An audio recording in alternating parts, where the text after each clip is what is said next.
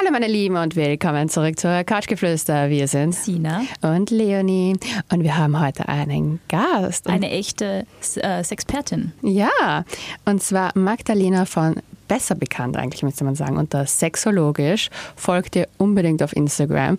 Aber liebste Magdalena, magst du dich vielleicht einfach kurz selber vorstellen? Hi, ich freue mich total, dass ich äh, bei euch heute dabei sein darf. Ich höre ja euren Podcast auch super gern ähm, und finde diese Vorstellungssachen immer super schwierig, weil zähle ich jetzt alle meine Berufe auf oder alles, was ich gelernt habe, ähm, ist, ist irgendwie schwierig. Abriss. Ja, ich bin klinische, voll, genau, ich, ich mache es short und simpel. Ich bin klinische Sexologin und arbeite in meiner eigenen Praxis in Linz in Oberösterreich als quasi Sexologin. Das ist eine Form der Sexualtherapie und ähm, Sexualpädagogin und ähm, spreche einfach total gern über Tabuthemen. Also alles, was die Gesellschaft quasi nicht so gern zu hören kriegt, das sind meine Themen und die haue ich dann auch raus. Liebe Magdalena, ich sollte übrigens einen ganz lieben Gruß von meiner Mama ausrichten. Ihr kennt Danke. euch ja anscheinend schon. Ja. anscheinend, also sie hat mir das erzählt, meine Mama macht irrsinnig viele Fortbildungen, ist Volksschullehrerin und sie hat bei dir einen Kurs besucht. Ist das richtig? Ja, ja, total. Und sie hat ganz stolz von euch erzählt. Sehr cool. Das heißt, du habt auch so ähm, sexuelle Themen besprochen, wie man es vermittelt, war dann so, glaube ich, die, das Thema, oder? Weißt du das noch Genau, ungefähr? wir haben über kindliche sexuelle Entwicklung gesprochen. Das heißt, was ist normal? Ähm, wie kann man die Sexualität von Geburt an fördern? Wie kann man auf Kinderfragen entspannt antworten? Und, und genau, also spannend. also quer durch. Es ist immer ein sehr lustiges Thema auch. Sehr ja. spannend. Also du kennst dich richtig, richtig gut aus, das merkt man schon. Und ich glaube, du kannst wirklich extrem viele Fragen beantworten, die unsere Lauschis gestellt haben, weil wir haben vor einiger Zeit eine Umfrage gemacht auf unserem Instagram-Account couchgeflüster.vienna und wir haben die meistgestelltesten Fragen ausgewählt und wir hoffen, dass du sie beantworten wirst. So, dann starten wir gleich mit der allerersten Frage. Und zwar, Let's go! ja, die war wirklich, ich glaube, das war die häufigste. Ja. Und zwar schafft man es rein durch Penetration zu kommen. Ähm, ja, also man, man kann es schaffen, beziehungsweise es gibt auch Menschen, die damit überhaupt kein Problem haben. Ähm, aber nicht alle. Und wenn man sich verschiedene Studien anschaut, dann sind es sogar zwischen 60, 70 bis sogar 90 Prozent, die nicht durch reine Penetration, also Stimulation von der Vagina innen drinnen zum Orgasmus kommen. Ähm, aber man kann das lernen, weil Sexualität entwickelt sich bei der Geburt und verändert sich eben ein Leben lang. Mhm. Und da kann man wirklich auch üben. Also es ist wirklich Learning by Doing, das ist wie Sprachen lernen. Kann man, wenn man möchte, daran arbeiten, auch nur durch vaginale Stimulation innen zum Höhepunkt zu kommen. Find Muss man spannend. aber nicht. Also man kann auch ganz tolle Orgasmen haben ohne. Ich finde ich find das voll interessant. Ich habe mir jetzt gedacht, das ist bei manchen möglich, aber nicht bei allen. Doch, tatsächlich kann man es wirklich lernen. Es ist halt so eine Übungssache und ähm, es ist aus der Neurobiologie eigentlich sehr simpel zu erklären, weil wann nehmen wir lustvoll etwas vaginal auf? Wie häufig, mhm. ja. Und ich spreche jetzt nicht von einem Tampon oder einer Menstruationstasse, sondern wirklich von einem Finger, einem Toy oder einem Penis, so im Lustkontext und spüren da einfach mal hin. Die ersten Sachen, die wir gesagt kriegen, äh, in der Regel, wenn wir Menschen mit einer Vulva sind, greift da nicht hin, fasst dir mhm. da nicht rein, ähm, dann auch so, steck dir keinen Finger selber rein, weil du könntest dich selbst entjungfern, bliblablub, was natürlich auch Bullshit ist, oh aber Gott, das ja. sind alles so die Sachen, die wir hören, ja. Mhm. Und dann wundern wir uns, dass wir überhaupt kein, kein Feeling oder überhaupt wenig Wahrnehmungsfähigkeit in der Vagina haben, weil es ist so simpel, je häufiger wir ein Körperteil benutzen, umso größer und umso feiner ist es in unserem Gehirn repräsentiert. Mhm. Das heißt, mit unseren Händen, Mund, Nase, Augen sind wir total scharfsinnig und können viel wahrnehmen. Und mit der Vagina ist es halt oft so, dass viele da überhaupt keinen Bezug haben, die auch in der Masturbation nur außen masturbieren. Was heißt nur, aber das halt quasi so unsere, unser Dr. Oetker Rezept ist, das immer funktioniert und wir alle haben so ein Rezept, das immer ist geht. Es ist schon sehr cool, dass du auch Toy ähm, angesprochen hast, weil das passt nämlich auch schon super zu unserer nächsten Frage. Ist es normal, dass man nur mit Hilfe kommen kann, also entweder mit Hand oder mit Spielzeug? Ähm, ja, also mhm. wie gesagt, also wir alle haben quasi so unser, unseren Lieblingsweg. Mhm. Ja. Es ist, es ist gar nichts abnormal, sondern unser Körper lernt halt im Laufe unseres Lebens und das, was wir gelernt haben bis dahin, das nutzen wir dann. Mhm. Und das kann sein, dass wir mit den Händen rausgefunden haben, Verzeihung, das kann sein, dass wir mit den Händen rausgefunden haben, was wir mögen, das heißt, welche Bewegungen, mit wie viel Druck, mit wie viel Körperspannung und mhm. wie tief unsere Atmung geht. Da kann man viele Dinge verändern. Mhm. Ähm, aber das ist quasi so unser Dr. Oetker Rezept und das kochen wir immer wieder, weil wir wissen, es funktioniert. Und es ist meistens so, wenn wir es eben rausgefunden haben, wie es für uns funktioniert, dass wir nicht mehr viel andere Sachen probieren. Ja? Dann haben wir unser Lieblingstoy oder. Sagst du dann, es ist eher gescheit, dass man gelegentlich mal was anderes kocht quasi? Oder dass es gut ist, beim ja, es wäre schon gut.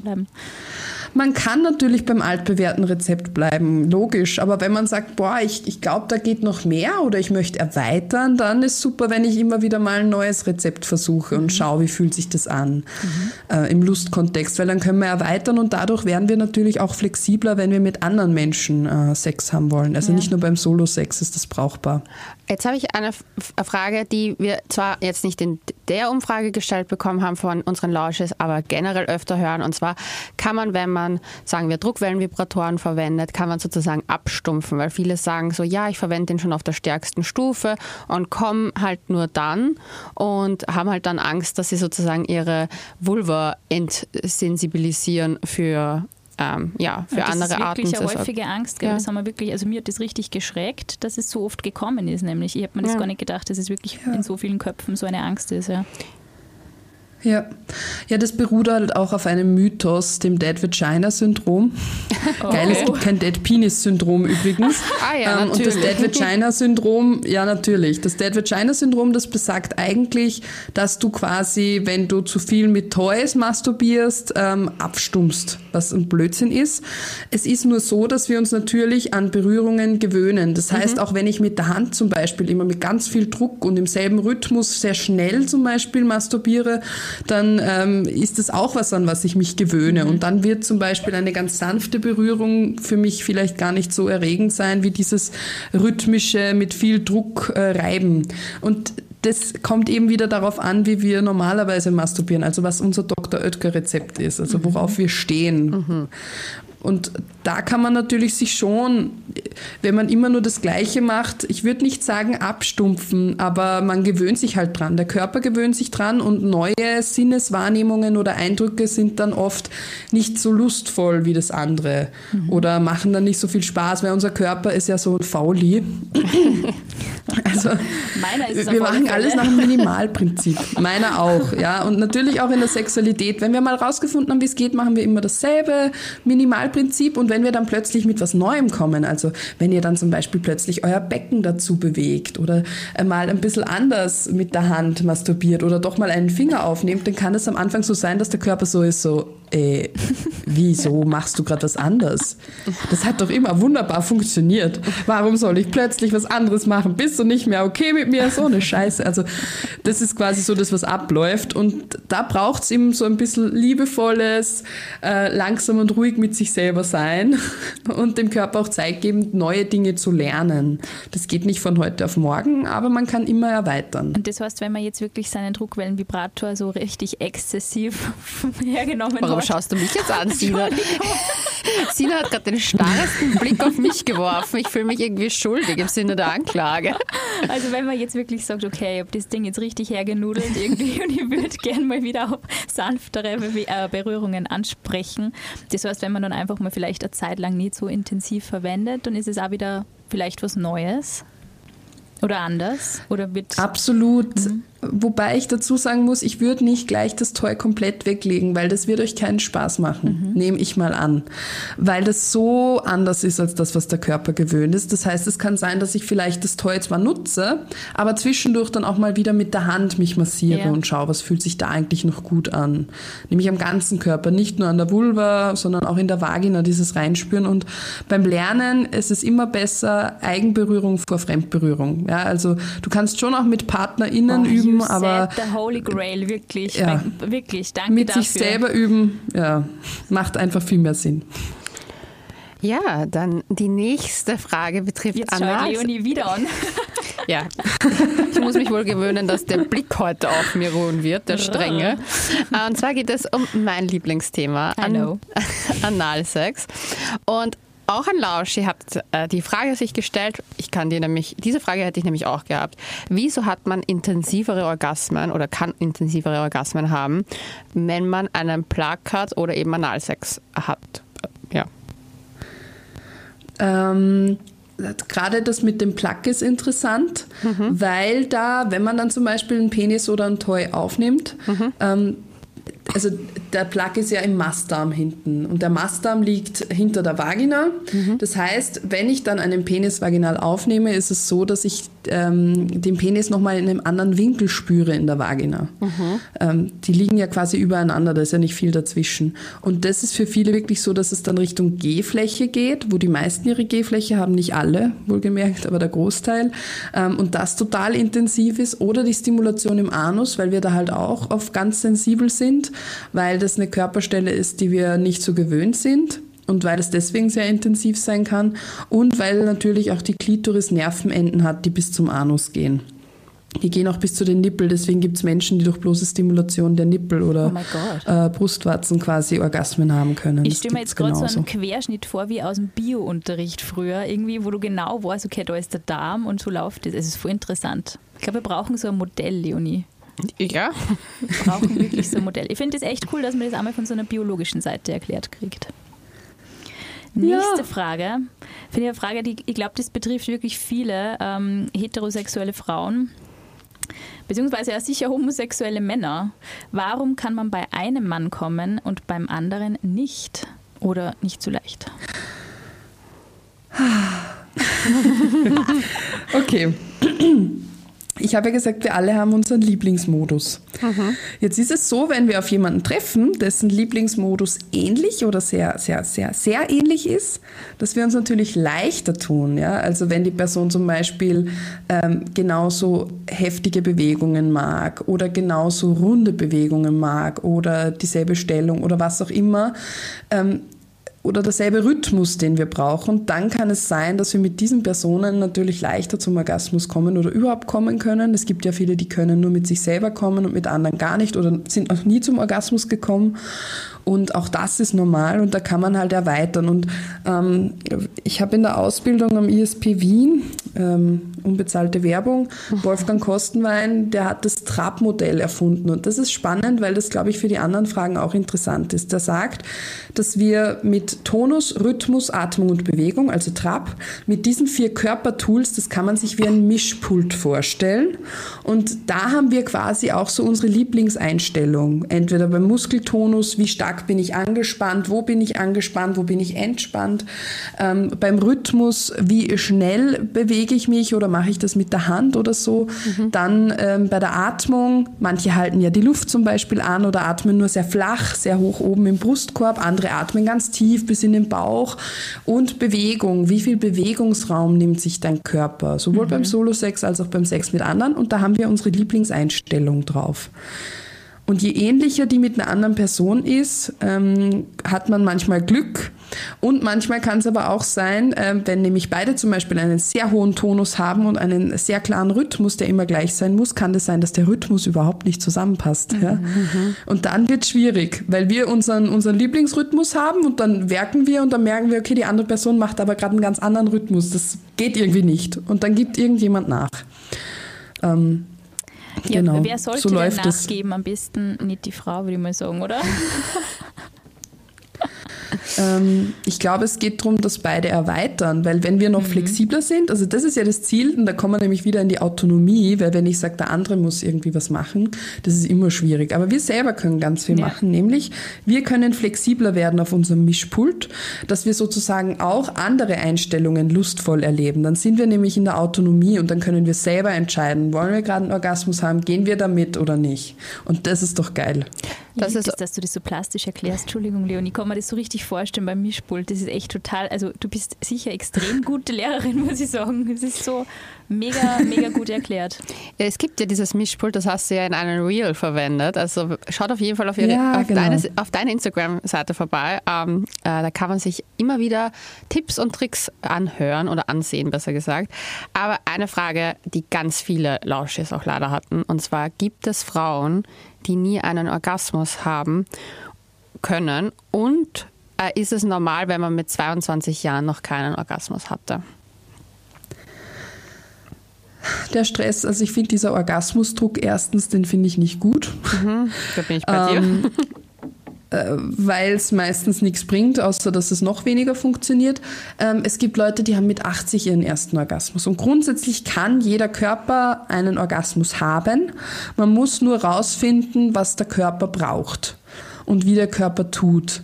Und alles, was unser Körper macht, hat eine Logik im System. Das heißt, äh, auch wenn wir es vordergründig jetzt vielleicht nicht verstehen, warum wir das gerade so machen oder so tun, aber es hat eine Logik im System. Ähm, weiß ich nicht, ob noch eine Frage kommt zu sexuellen Fantasien, aber das würde ich hier sonst kurz reinpacken, weil Haus das so rein. spannend ist und für viele gut. Das ist nämlich so die große Angst oder die Frage, die ich ganz häufig kriege. Ist es normal zum Beispiel, wenn ich ähm, Vergewaltigungspornos anschaue oder Pornos geil finde, wo äh, Frauen geschlagen, spuckt, beschimpft werden. Ich bin voll die Feministin, finde das ganz verwerflich, aber ich merke, es erregt mich. Was mhm. ist falsch mit mir? Mhm dann liegt es nicht daran, dass du eine schlechte Feministin bist oder dass du ähm, äh, da grundsätzlich deine, deine Werte mit drin sind, sondern da geht es darum, dass du vermutlich ähm, in der Sexualität einen sehr hohen Muskeltonus hast und einen schnellen Rhythmus, dass du quasi mit viel mhm. Anspannung arbeitest, um zum Orgasmus zu kommen. Mhm.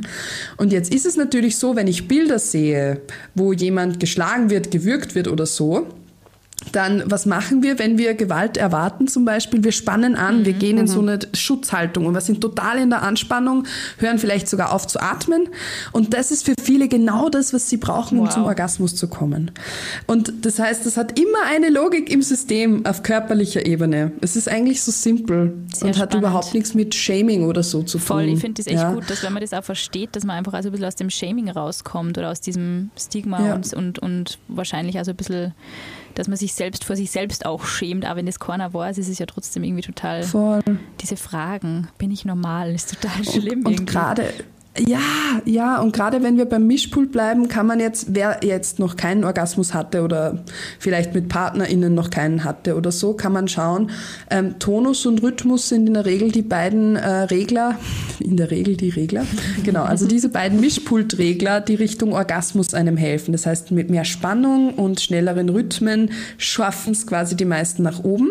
Und für Genuss und Spüren und Wahrnehmen ist aber tiefe Atmung und mehr Bewegung im Becken super. Mhm. Und geil ist jetzt natürlich, wenn ich da flexibel bin, weil dann kann ich zwischendurch auch voll genießen. Das ist auch zum Beispiel für Leute spannend, die sagen, ich komme zu schnell.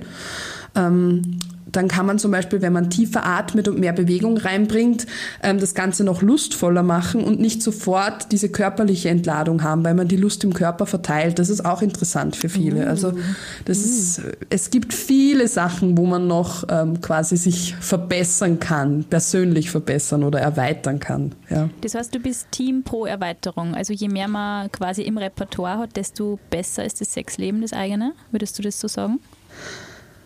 Ja, natürlich, aber wenn ich keinen Bock habe zu erweitern, Voll. dann bin ich vielleicht auch mit dem, was ich gerade habe, super zufrieden und es ist in Ordnung. Also passt ja genauso, ja. Aber wenn man da mal so ein bisschen an der Himmelstür angeklopft hat und mitkriegt, ah, oh, da geht noch was, ja, dann, dann will man sich vielleicht gar nicht mehr damit zufrieden geben. Mhm.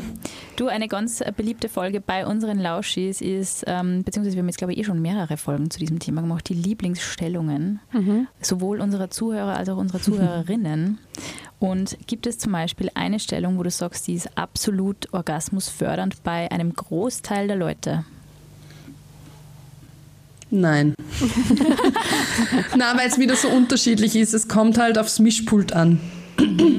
also für Leute, die in der Spannung sind, kann es manchmal äh, geil sein, wenn Ähm, also das habe ich schon oft gehört, wenn es jetzt Heteropaare sind mit Penis-Vulva, ist es so, dass die Person, die Frau, die unten liegt, ähm, die Beine zusammen hat und er quasi, ähm, also wie Missionarstellung, nur dass sie die Beine nicht mhm. auseinander hat, sondern zusammen, weil dadurch mehr Reibung oft an mhm. der Klitorisperle außen ist. Das kann für viele toll sein, aber ja, das ist auch nur so jede Stellung bietet halt ein anderes Bewegungsmuster und da muss man halt hinschauen, was ist für mich eigentlich am erregendsten. Brauche ich eine starke Spannung, dann werden es vermutlich äh, Positionen sein, wo ich eine starke Spannung, eine Körperspannung halten kann. Mhm. Äh, wenn ich einen schnellen Rhythmus haben will, ist es vermutlich, je nachdem, wer ich bin, finde ich super, wenn ich oben bin und den Rhythmus angeben kann, weil ich dann genau meinen Lieblingsrhythmus eben mhm. wählen kann. Mhm. mhm. Also ich würde das eher von der Warte sehen.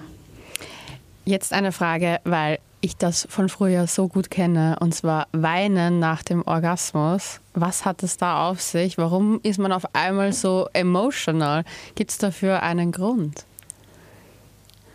Ja, weil ganz viele, um zum Orgasmus zu kommen, eine extrem hohe Körperspannung haben. Mhm. und einen hohen Rhythmus. Mhm. Und für viele ist dann dieses danach, dieses nach dem Orgasmus fast noch geiler als der Orgasmus selbst. So dieses, mhm. oh, wenn quasi der Körper so komplett entspannt und wieder runterfährt. Und da kann es natürlich auch sein, dass sich allein durch die, das Lösen der Anspannung Tränen mhm. quasi auch lösen. Die haben ja mhm. generell etwas Lösendes, ja, etwas Lockerndes. Oder dass ähm, wir Sexologen unterscheiden ja zwischen ähm, genitaler Entladung und emotionaler Entladung beim Orgasmus. Also Orgasmus ist nicht gleich Orgasmus. Mhm. Ähm, und es gibt Orgasmen, kennt man vielleicht vom Masturbieren, da hat man schnell zwei Minuten masturbiert und fertig und gut ist. Mhm. Aber es ist nicht so ein Orgasmus, wie ich ihn vielleicht mit einer anderen Person habe, wo ich auch emotional verbunden bin. Das muss jetzt keine Beziehung sein, aber dieses ähm, Sicherheitsgefühl, dieses Vertrauensgefühl kann für viele auch was total Erregendes sein. Und gerade wenn wir zum Beispiel den Oberkörper, also die Sexologen sagen, dass quasi die genitale Ebene eben unten liegt, so diese genitale Entladung und die emotionale Ebene ist so in der Brust. Mhm. Und gerade wenn wir da uns viel mitbewegen und so und öffnen, dann kann es auch sein, dass da viel mehr Emotionen kommen und auch, dass die Orgasmen viel intensiver sind, Aha. weil sie quasi nicht nur auf einer Ebene beschränkt sind, sondern weil der ganze Körper zusammen ein Feuerwerk entfacht. das hast du jetzt sehr schön gesagt. Ähm, weil wir gerade bei, bei diesem Thema sind, quasi die Orgasmusarten. Gibt es einen vaginalen Orgasmus?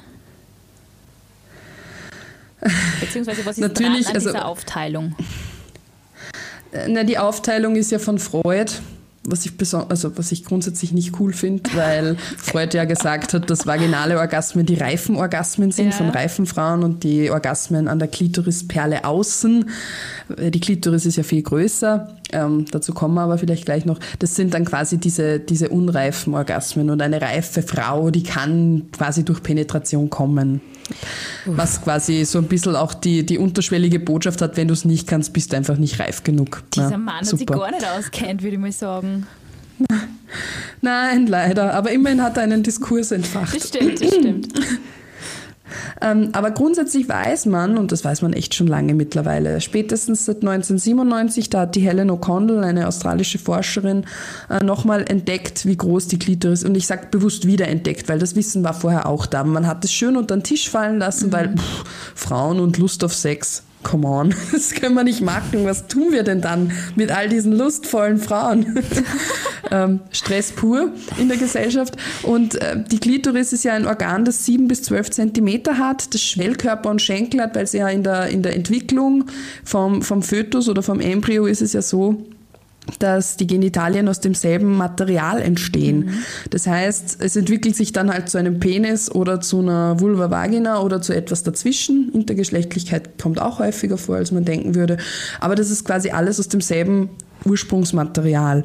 Und diese Schwellkörper bei einer Erregung oder bei einer Erektion schwellen auch an. Die Vagina wird äh, durchblutet und feucht und dadurch beweglich und kann deswegen auch besser einen Penis aufnehmen. Also ich sage bewusst nicht, ein Penis dringt ein, weil what the fuck? Ja, ähm, danke. Wir müssen die Vagina proaktiv denken, bitte. Genau. Du sagst es. ähm, Genau, und deswegen macht es überhaupt keinen Sinn zu unterscheiden zwischen vaginalem und klitoralem Orgasmus, weil ähm, jeder Orgasmus läuft quasi über die Klitoris oder das Harnröhrenschwellgewebe da, weil natürlich diese Klitoris Schenkel und Schwellkörper rund um diesen vaginalen Muskelschlauch liegen. Das kann man auf einer Abbildung besser sehen. Aber googelt mal Klitoris äh, Originalgröße, ja, da sieht man es gut. Und das heißt auch, wenn ich in der Vaginastimulation erlebe, ist die Klitoris mit am Start. Die darf quasi jeden Orgasmus abstempeln so. Und der hier ist für dich analer Orgasmus. Na klar, der geht auch über den Schreibtisch von der Klitoris. Und Nippel, na sowieso. Stempel drauf, passt schon, gönn ich dir. So kann man sich das vorstellen. Und deswegen macht es nicht wirklich einen Unterschied. Was aber schon sein kann, ist, dass, dass es für die Personen selber einen vom, vom Empfinden Empfinden her einen Unterschied, Unterschied macht. macht ja. Mhm. ja. Wir sind ja schon jetzt ein bisschen bei der Anatomie. Einige von unseren Lauschis wollten nämlich wissen, äh, Squirting, kann das jeder? Weil das ist ja auch, also angeblich kann es jeder. Und jetzt dachten wir, fragen wir dich. Ja, das ist so ein Thema. äh, da gibt es tatsächlich, finde ich, noch wenig Studien und die Studien, die es gibt, sind oft sehr klein, also mit keiner irgendwie signifikanten Gruppe, wo man sagen könnte, das ist so. Mhm. Grundsätzlich vom Feeling her kann es jeder Körper, aber nicht jeder Kör Körper kann so viel Flüssigkeit erzeugen, dass man es ja. bemerken würde, dass jetzt mhm. quasi jemand gesquirtet hat. Das liegt nämlich daran, wie groß dein prostatisches Gewebe, ja, Frauen haben auch eine Prostata oder halt Leute mit einer Vulva, ähm, wie groß das ist und wie groß das ausgeprägt ist und das ist bei den Leuten unterschiedlich. Das ist bei Menschen mit einem Penis, ähm, ist die Prostata so groß wie eine Kastanie, bei allen eigentlich gleich groß und bei Leuten mit einer Vulva Vagina hat man bemerkt, dass ist es sehr unterschiedlich. Und wenn man jetzt viel von diesem prostatischen Gewebe hat, das sich übrigens rund um die Harnröhre befindet, mhm. also oberhalb der Vagina rund um die Harnröhre, so ähm, dann kann ich wow. natürlich bis zu einem, ja, ja, so weit oben ist es, dann kann ich bis zu einem ähm, äh, bei uns in Österreich würde man sagen, ein Seilglasel voll. Also 0,33 ähm, Liter können das sein. Wow. Und bei anderen ist das halt richtig wenig. Oder, man, oder es ist sogar so wenig, dass man es gar nicht mitbekommt. Aber immer wenn man das Gefühl hat, man müsste sich gleich anpinkeln, dann ist das meistens so das, was die Leute dann als G-Fläche bezeichnen. Übrigens die G-Fläche auch nach einem Typen benannt, Gräfenberg so geil, dass das irgendwie immer nur weiße Cis-Hetero-Männer waren, die das beforscht haben. Ich finde, wir sollten einen neuen Namen dafür ja. wählen. Vielleicht gehen wir mal auf die Suche, vielleicht kennen wir gute Vorschläge. Ja, zum Squirting ja. noch dazu. Kurze Frage, weil die Frage, die stellt sich mir, weil zum Beispiel, wenn ein in meinem Fall ein Typ das macht mit den Fingern, tut das ja manchmal auch weh bei der Harnröhre. Ähm, ist das einfach, weil man zu wenig erregt ist in dem Moment oder weil es einfach nicht Passendes. Weil ich kann, muss ganz ehrlich sagen, ich kenne Squirting nur beim Sex, dass es passiert. Wenn das mit dem Finger passiert, finde ich das meistens unangenehm mhm. oder versucht wird. Versucht ja, wird. Es kann beides sein. Ja, mhm. ja, wenn, wenn sie es, ja. Ähm, äh, gleich vorweg, nicht alle haben ihre G-Fläche quasi, also die meisten Anleitungen, die man sieht, ist Finger vaginal aufnehmen, so vier Zentimeter oder drei bis fünf Zentimeter von mir und dann so eine Komm-her-Bewegung oder Knusper, Knusper, Knäuschen äh, nach oben. Okay. Ähm, wo landen wir da, wenn wir uns das anatomisch anschauen? Ähm, auf der Rückseite der Klitoris mhm. oder genau zwischen diesen beiden Schwellkörpern, ja. Ähm, das heißt, wir stimulieren die Klitoris, super. Ähm, jetzt sagen 65 Prozent in etwa, dass ihre G-Fläche da oben ist. Also entweder gerade oben oder ein bisschen weiter links und weiter rechts. Ähm, so um die 10 Prozent sagen, meine G-Fläche ist links und rechts. Also Aha, bei den Schwellkörpern links und rechts der Vagina. Ähm, 20 Prozent sagen, nee, die ist unten am Grund der Vagina, also nicht, also quasi genau die gegengesetzte Richtung. Aha. Und jetzt kommt's.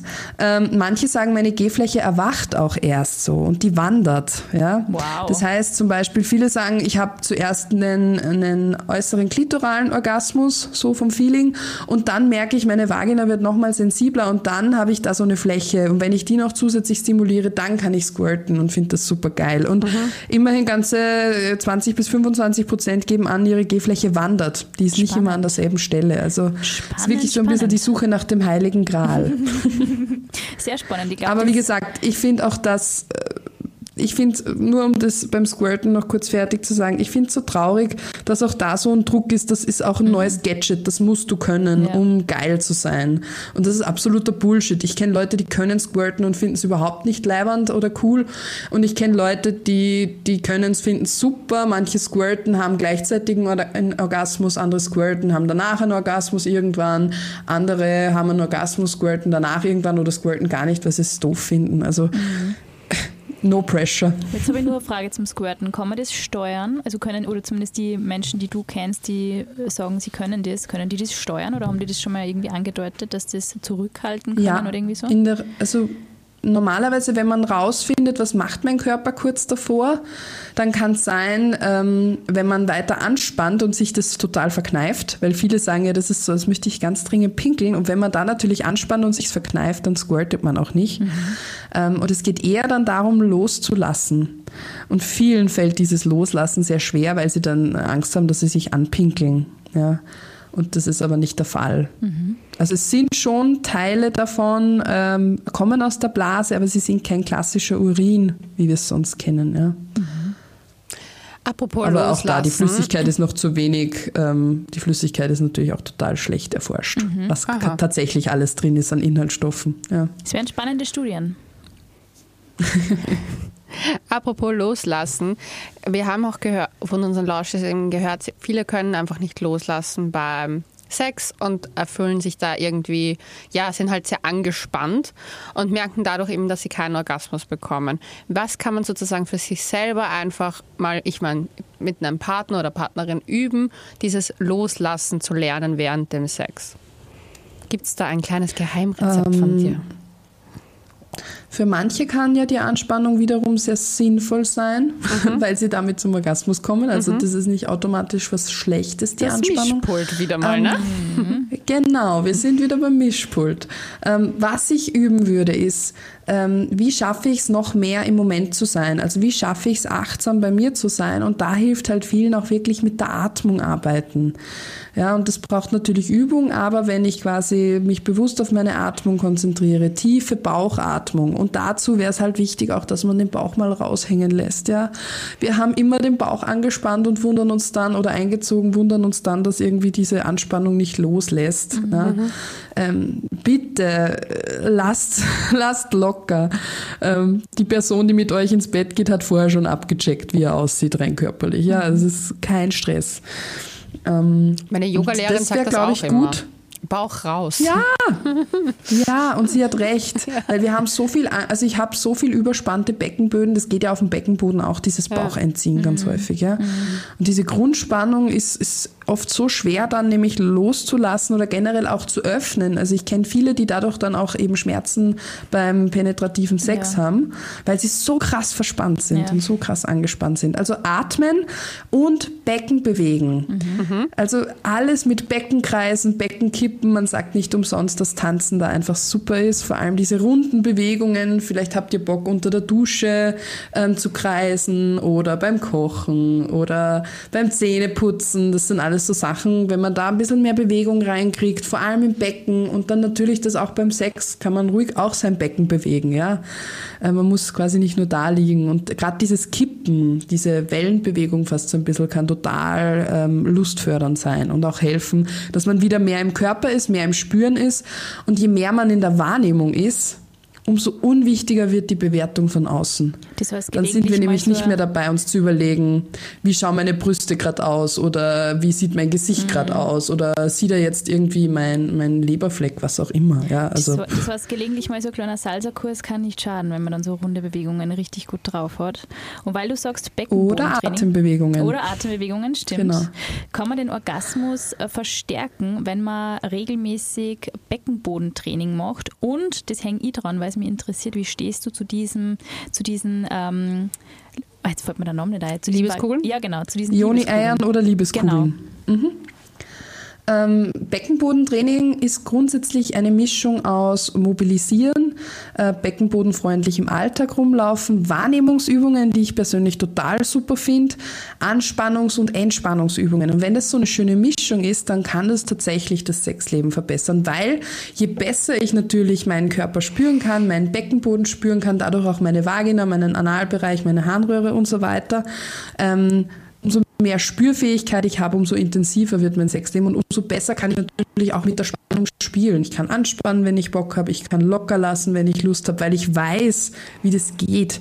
Und für viele ist so eine Liebeskugel oder so ein Joni-Ei sehr brauchbar, weil sie dadurch ein Feedback haben, weil da spüren sie, okay, ich spanne an, dann halten sie dieses Ding, ja, und haben dadurch so ein Feedback. Man könnte aber auch einfach im, in Rückenlage einen Finger zum Beispiel vaginal aufnehmen und dann anspannen. Dann spürt man den Unterschied quasi auch mhm. von der Spannung her und hätte zusätzlich nochmal Haut auf Haut, was wieder schneller neuronale Netzwerke mhm. ähm, quasi fördert. Aber finde ich grundsätzlich gut ich finde es halt ergänzend sehr gut. Mhm. Dieses Hinspüren, dieses Wahrnehmen, auch das bewusste Entspannen, weil ganz häufig liegt es nicht an einem unterspannten Beckenboden, also einem zu lockeren, sondern meistens die Leute, die bei mir sind, haben einen total überspannten Beckenboden, der ist so krass verspannt. Und, das, das da würde ich auch sagen, dass Liebeskugeln vielleicht nicht ideal sind, ja. weil die ja Gewichte drin haben. Ja. Und dann spannst du ja noch mehr an. Es geht eher um dieses bewusste Entspannen auch wieder dann. Und der ja. würde nur eine Frage nachschießen, weil das interessiert mich jetzt auch, weil du sagst, ein zu schlaffer Beckenboden. Das ist ja, glaube ich, eine Sorge, die viele Frauen haben, auch vielleicht Frauen, die jetzt gerade Kinder bekommen haben. Ähm, wenn es dann so ein mhm. bisschen weicher wird, ist es dann wirklich so, dass man das, also, es, also ich kenne in meinem Bekanntenkreis viele, die sich dann wirklich panische Sorgen machen, oh Gott, jetzt quasi mag mein Mann nicht mehr mit mir Sex haben, weil quasi ich so ausgeleiert bin. Kannst du uns da so ein bisschen erklären, wird das wieder enger, beziehungsweise wie, wie funktioniert das? Also wie viel Spielraum gibt es da überhaupt von der Größe her, von der Ausdehnung her? Ja, also die Vagina ist ein Muskelschlauch. Ein Muskel leiert nicht aus. Bei einer Geburt, vor allem bei einer vaginalen Geburt, dehnt sich der extrem. Ja, es ist eine Meisterleistung vom Körper und braucht dann natürlich auch ein bisschen Zeit, um sich wieder zurückzubilden. Das ist bei manchen Körpern schneller, so wie halt alles. Manchmal geht es schneller, manchmal braucht es länger. Das ist wie wenn wir einen Schnupfen haben. Manche sind nach drei Tagen wieder fit, andere liegen zwei Wochen. Ja.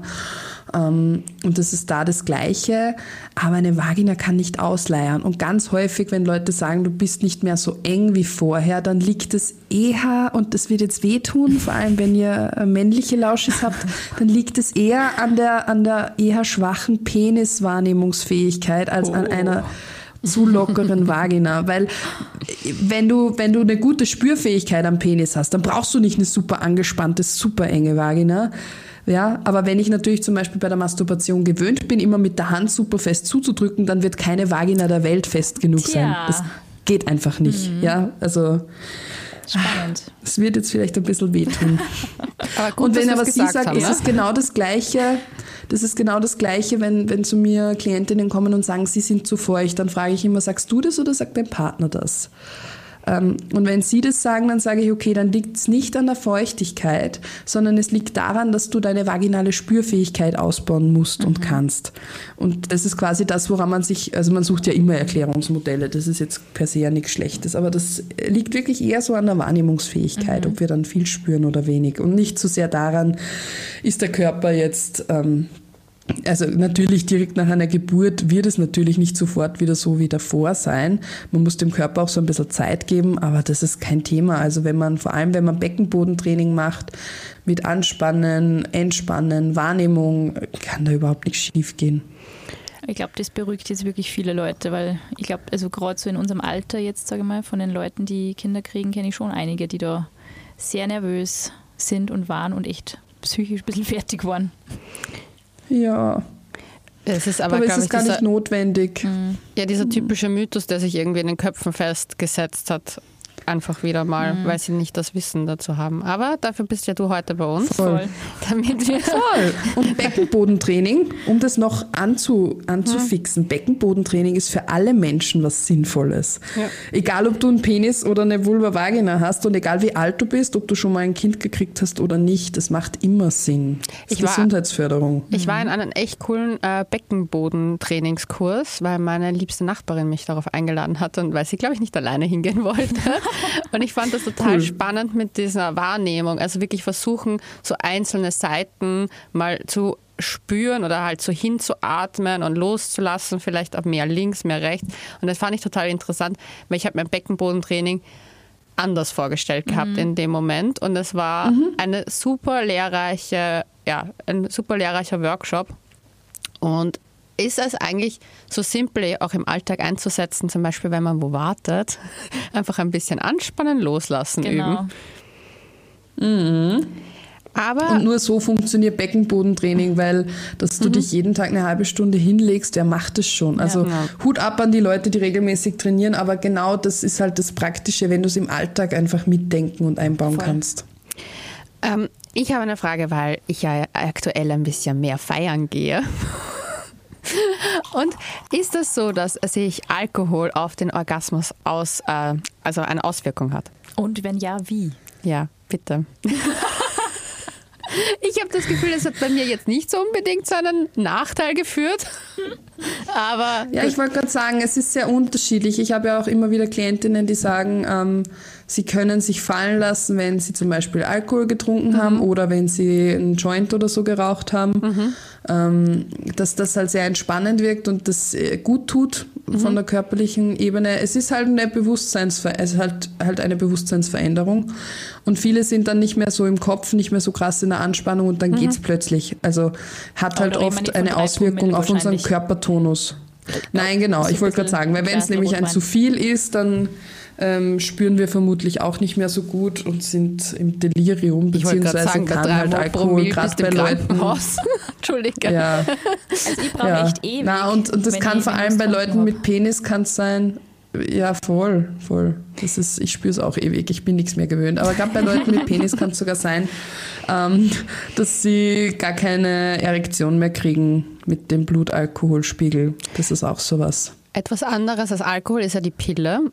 Viele schrei- beschreiben es, dass sie durch die Pille lustlos sind oder halt eben auch nicht so stark äh, Orgasmen haben oder gar keine Orgasmen mehr haben. Äh, ist, weißt du da, was die Auswirkungen von der Also Pille sein können? Libido-Verlust Ja. durch Pille.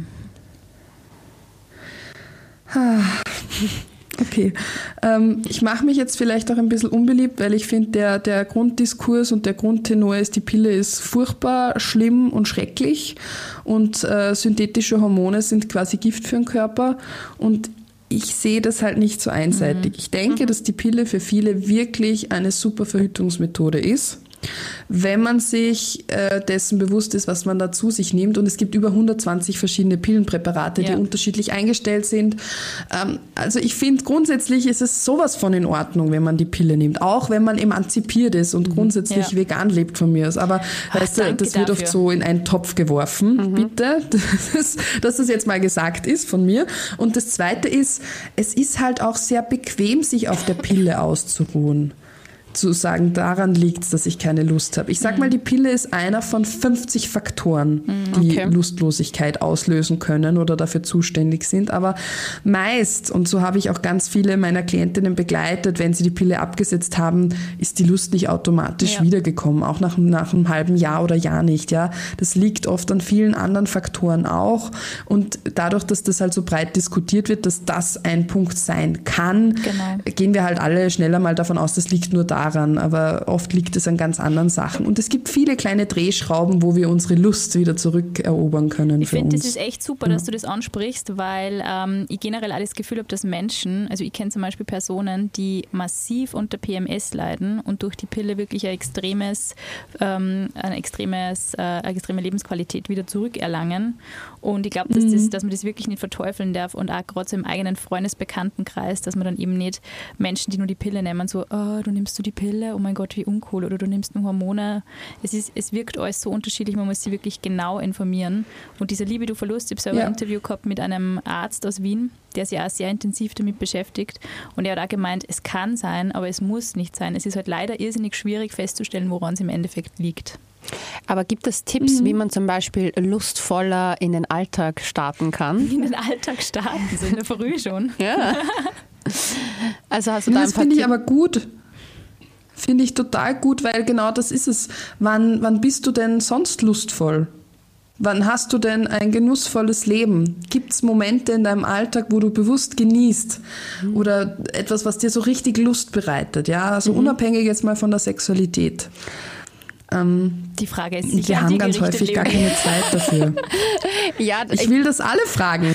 Wir hetzen von einem Termin zum nächsten und wundern uns, dass wir wenig im Spüren und im Genießen sind. Ja. Aber ich finde, da hast du vollkommen recht. Ich habe seit, äh, also man muss dazu sagen, ich habe ja letztes Jahr eine Trennung erlebt und danach hatte ich das Gefühl, dass ich mein ganze, also dass ich meine Liebe durch dadurch etwas verloren habe, weil ich einfach mit Trauer und dem beschäftigt war. Und ich habe dann so schwer getan, wieder die wieder zu erwecken. Aber ich bin dann auch drauf gekommen, so, ja, es ist ja Lockdown, ich kann die Dinge nicht machen, die mir normalerweise Spaß machen. Und das ist mit Freunden unterwegs sein, äh, schöne Abende sich zu gestalten, zu kochen etc. Und seit ich das so wieder fokussiert habe in meinem Leben, also seit meinem Geburtstag circa, wo ich wirklich mich damit beschäftige, was macht mir Spaß und das eben auch tue, merke ich auch, wie der Rest einfach automatisch dazugekommen mhm. ist. Und ich finde, ja, man ist auch ein bisschen in der Eigenverantwortung für sich zu schauen, dass man, okay, wie kann ich mir mein Leben schön gestalten? Mhm. Und dadurch vielleicht Voll. mehr Libido bekommt. Und dann ist es natürlich auch interessant zu schauen, ähm, was bereitet mir generell Lust in der Sexualität? Mhm. Also was sind so meine sexuellen Anziehungscodes? Und Achtung, die können sich auch ein Leben lang verändern und mhm. weiterentwickeln, erweitern. Die können sehr eng sein. Da gehen wir dann Richtung Fetischrichtung. Wenn ich zum Beispiel sage, ich kann nur oder ich habe nur Lust oder bekomme nur Lust oder kann nur Sex haben, wenn die Person rote Gummistiefel anhat. So, sonst geht's nicht. Ja, dann habe ich ein sehr ich eng, also dann bin ich sehr eng. Entschuldige.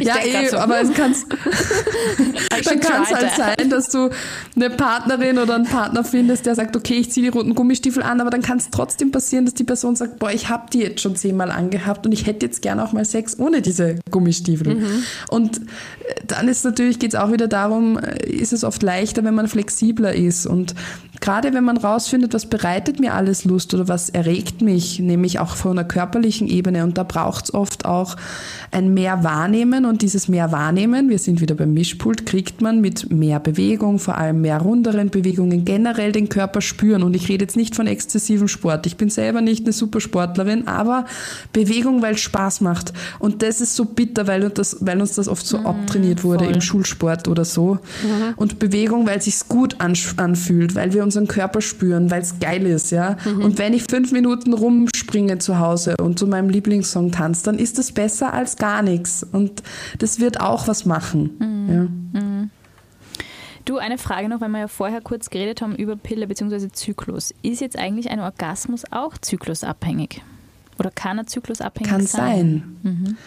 Kann sein, ja. Also ähm, ich will jetzt nicht irgendwie eine Schleichwerbung machen, aber ich habe gerade mit der Rena Föhr, die ist total, die kennt sich total aus mit dem Zyklus, eine Folge zu welchen Einfluss hat unser Zyklus auf unsere Sexualität ähm, gemacht. Und da sind wir zum Beispiel zu vielen Ideen gekommen, zum Beispiel auch, dass ja manche äh, das total geil finden, am Muttermund hinten berührt oder stimuliert zu werden. Und der Muttermund ist ja zyklusphasenmäßig nicht immer an derselben mhm. Stelle. Der ist ja vor der Periode weiter unten zum Beispiel. Und das kann zum Beispiel Orgasmen intensivieren, aber auch generell ähm, die vaginale Lubrikation ist ja zum Beispiel rund um den Eisprung ähm, auch mehr da, was bei vielen auch zu mehr äh, intensiveren Orgasmen, weil halt mehr Gleitfreude da ist. Also es gibt ja tausend Möglichkeiten. Was für ein schönes Wort, ja. Gleitfreude. Sehr spannend, sehr spannend. Also ich finde das voll interessant. Ich glaube, das ist auch total präferenzenabhängig. Zum Beispiel mir tut Sex vor der Periode irrsinnig weh. Und das liegt sicher an ja. dem, dass der Muttermund eben woanders ist, ja.